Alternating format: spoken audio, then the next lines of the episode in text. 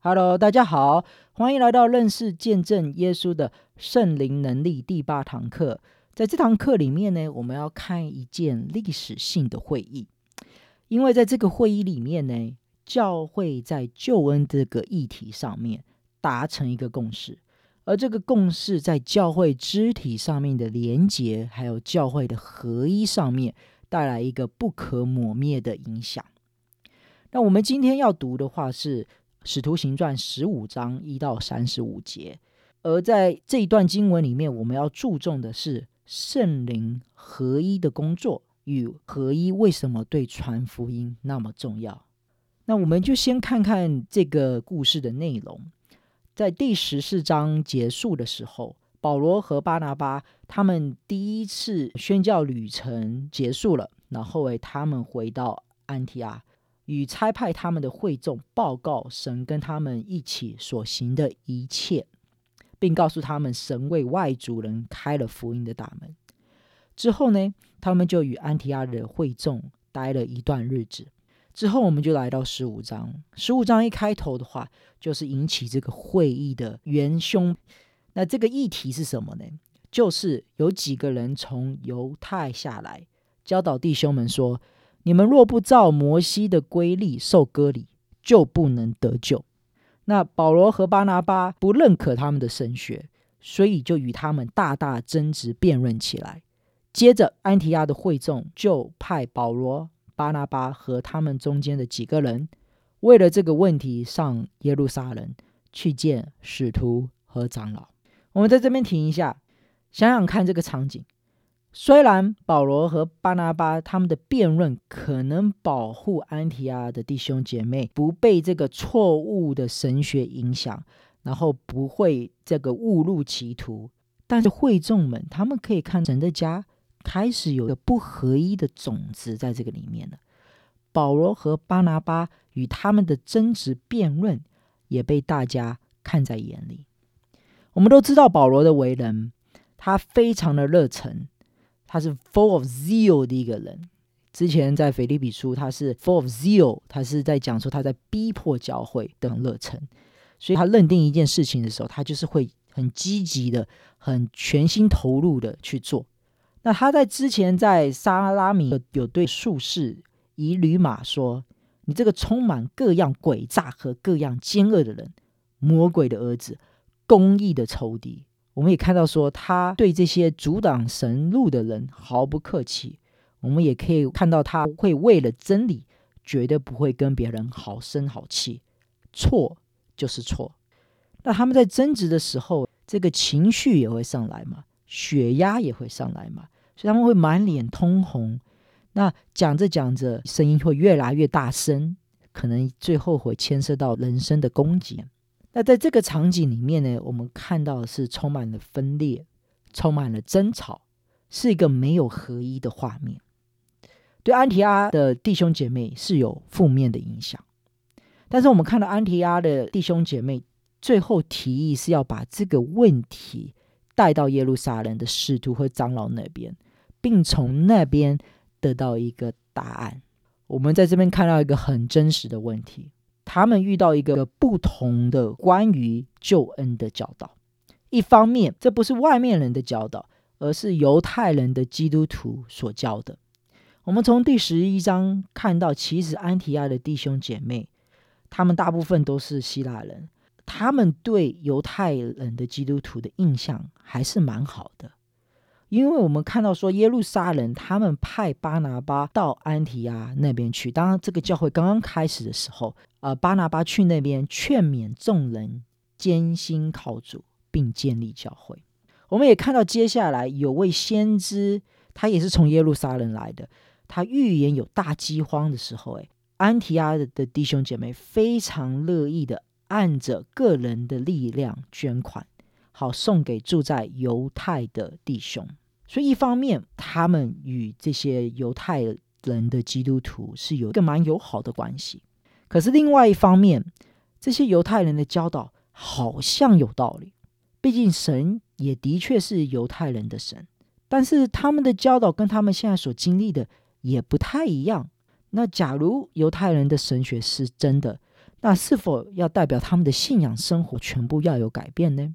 但是以他们以前的教导，他们也大大经历圣灵的工作，所以到底哪边是对的，哪边是错的？他们的现实的经历跟他们听到的新教导不一样，所以我们看到说，他们就决定要把这个事情问个清楚。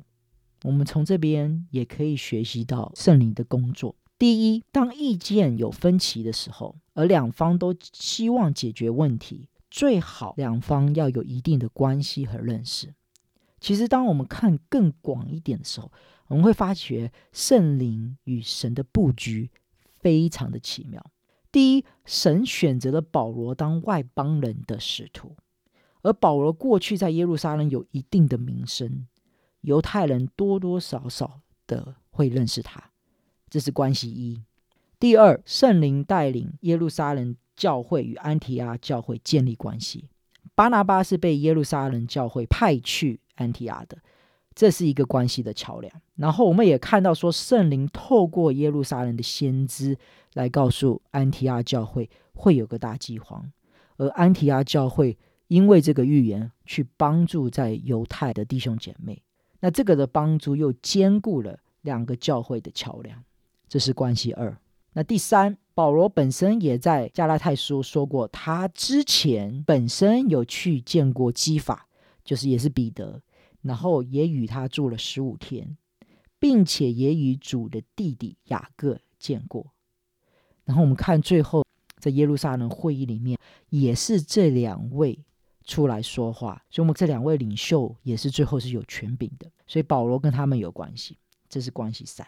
所以弟兄姐妹，当我们跟随圣灵的时候，他会带领我们去与人互动，帮助有需要的人。那这个就是在建立关系，而这个关系未来可能会成为一个 catalyst，让我们愿意与对方解决意见的分歧，而不是说你走你的阳光道，我走我的独木桥，两个互不相干，或是互相攻击对方。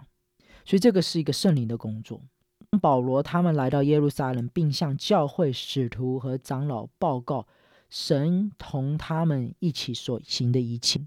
之后，我们就看到有几个法利赛派的信徒们，他们就站起来就说：“我们必须给外族人行割礼，吩咐他们遵守摩西的律法。”那接下来大家就开始商议这件事情。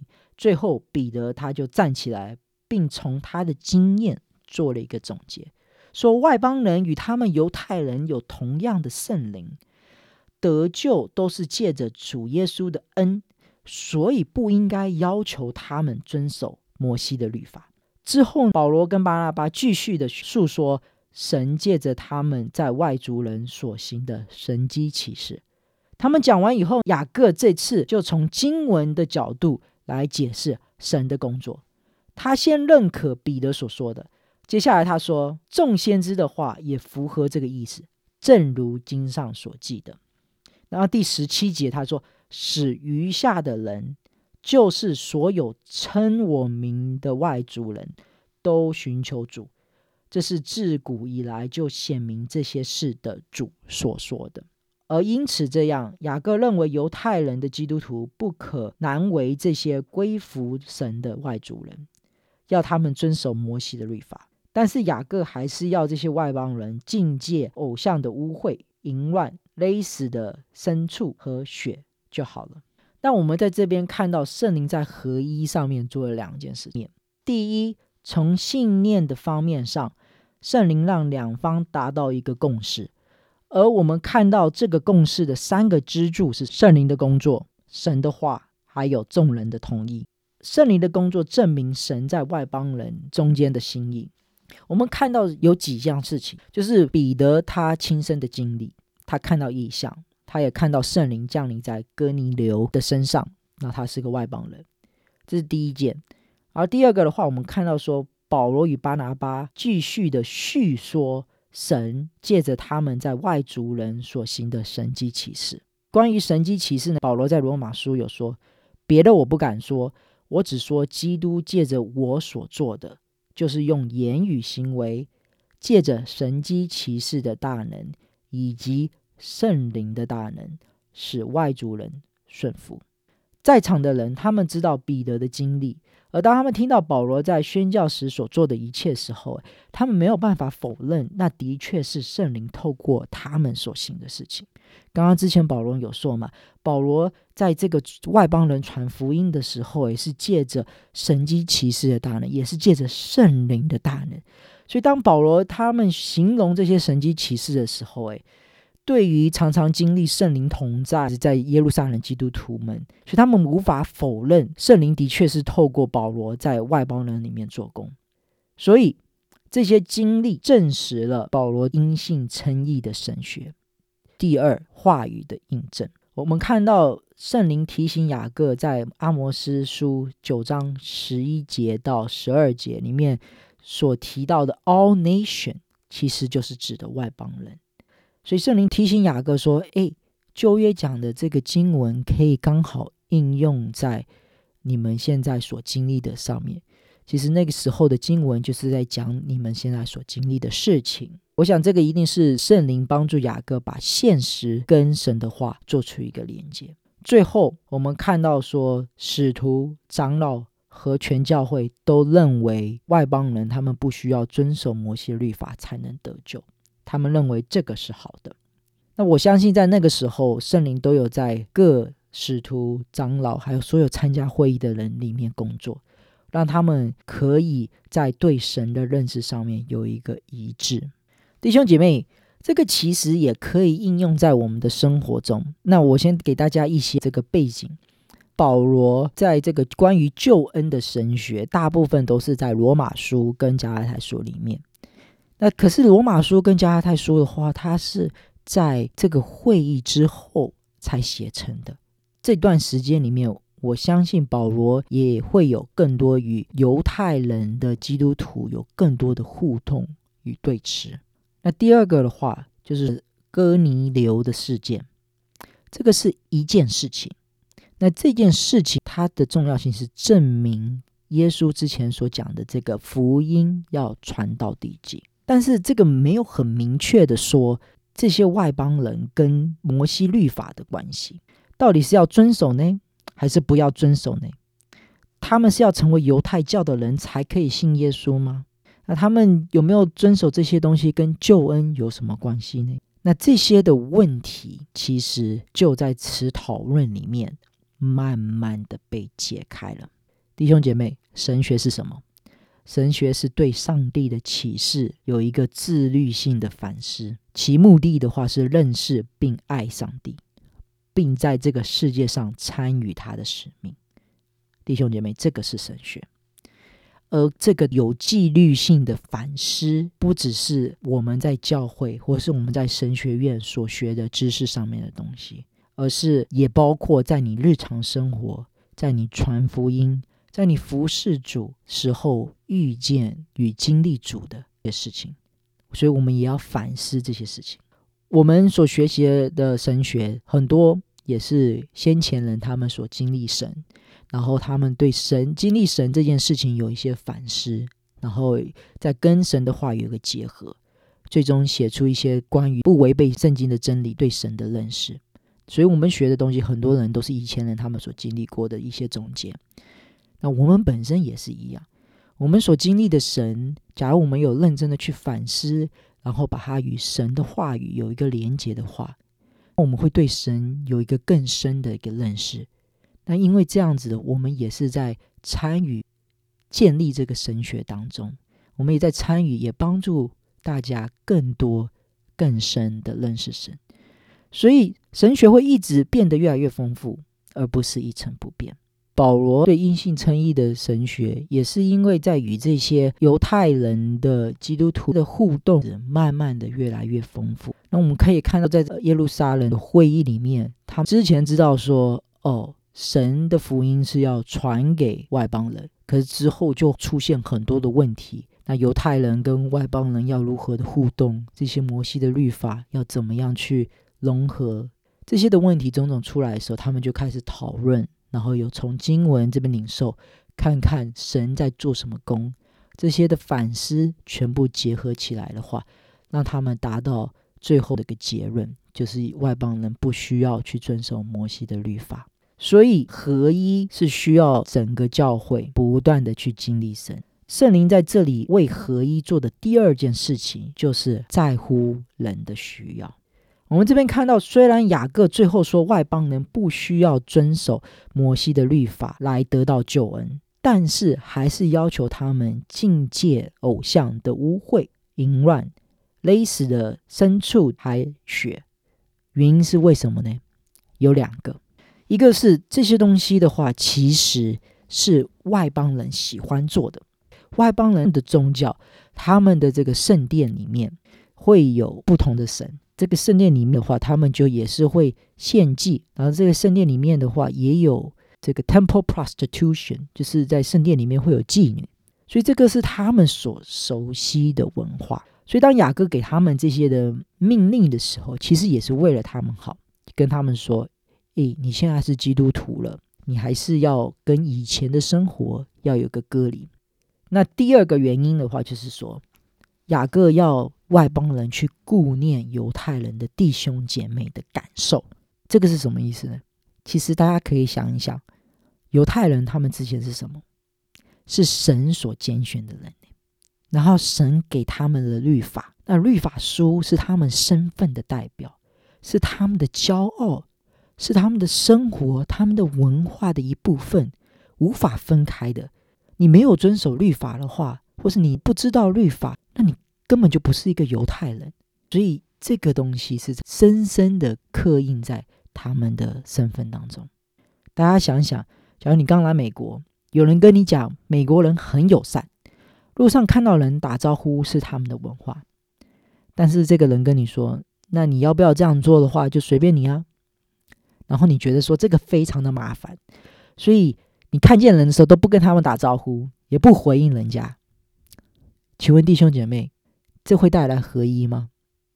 换个角度来讲，假如你是美国人，然后你看到这些人，然后诶，他们看到你的时候都不微笑，都不打招呼，请问你会觉得说这些人有可能有合一的机会吗？我想非常困难的嘛。雅各最后面说什么？因为自古以来，在各城里面都有人宣讲摩西的书，每逢安息日，在各会堂里都有人诵读。雅各在这边说是这个是犹太人的习惯，他们不太可能把这些放下来。那外邦人也应该知道说这个就是他们的文化。因为这个各城里都有宣讲摩西的书，每逢安息日，在各会堂都有人诵读，所以这个是一个很平凡的事情，所以大家应该都知道。所以为了合一，顾念彼此，雅各要求他们遵守这些规条，不是为了要得救，而是为了爱。保罗他在罗马书第十四章有说，所以我们不要再彼此批评了，倒要立定主意，绝不做绊倒弟兄或使他跌倒的事。我知道，并且在主耶稣里深信，没有一样东西的本身是不洁的。但如果有人认为不洁，对他来说，那个东西就不洁。如果你为了食物使你弟兄忧愁，你就不再是凭着爱心行事。你不可因着你的食物使基督以替他死的人灭亡。从我们这边看到是说什么？你要为了这些可能信心比较不足的人，因为爱而愿意放下一切你的原则。那接下来保罗也说嘛，他是对没有律法的人就做没有律法的人；他对有律法的之下的人，他就做律法之下的人；他对犹太人就做犹太人；他对外邦人他就做外邦人。所以我们可以看到说，这个东西是为了爱。最后，我们看到耶路撒冷教会派人去安提阿传递这个决定。那从这个决定，我们看到几个合一的原则。第一，他们以弟兄的身份来跟他们传述这个决定。在这个经文里面的话，他有说，众人就是安提亚教会的弟兄姐妹读了这个信，然后因为信上的劝勉，就感到欣慰。所以他们从这个信里面的内容。他们听到了以后，诶，他们感到是一个劝勉，而不是一个指责，也不是一个命令。第二，他们同理安提亚教会的感受。有一句话说：“说了一些话，搅扰你们，使你们心里不安。那这些就是在指之前从犹太来的一些基督徒，他认同、他同理他们的感受，搅扰了你们，使你们心里不安。第二，就说这句：圣灵和我们都同意，不把别的重担加在你们身上。所以他们认到说这个是重担，他们关心他们，不要让他们感觉到太累，不要把这个连他们自己犹太人都无法做到这些律法压在他们身上。最后给这些规条以后，后面就说这些事你们若能保守不做，那就好了。祝你们平安。这个话多么的温和，多么的有温度，然后多么是带有眼，多么希望说，哎，假如你们真的不要这样子做的话，这个对你来说是一个好的事情。所以你可以看到说，这整个信里面充满了温度，而不是一个冰冷冷的一个命令。第三点。最后，他们派犹大和希拉去安提阿，作为耶路路撒冷的代表。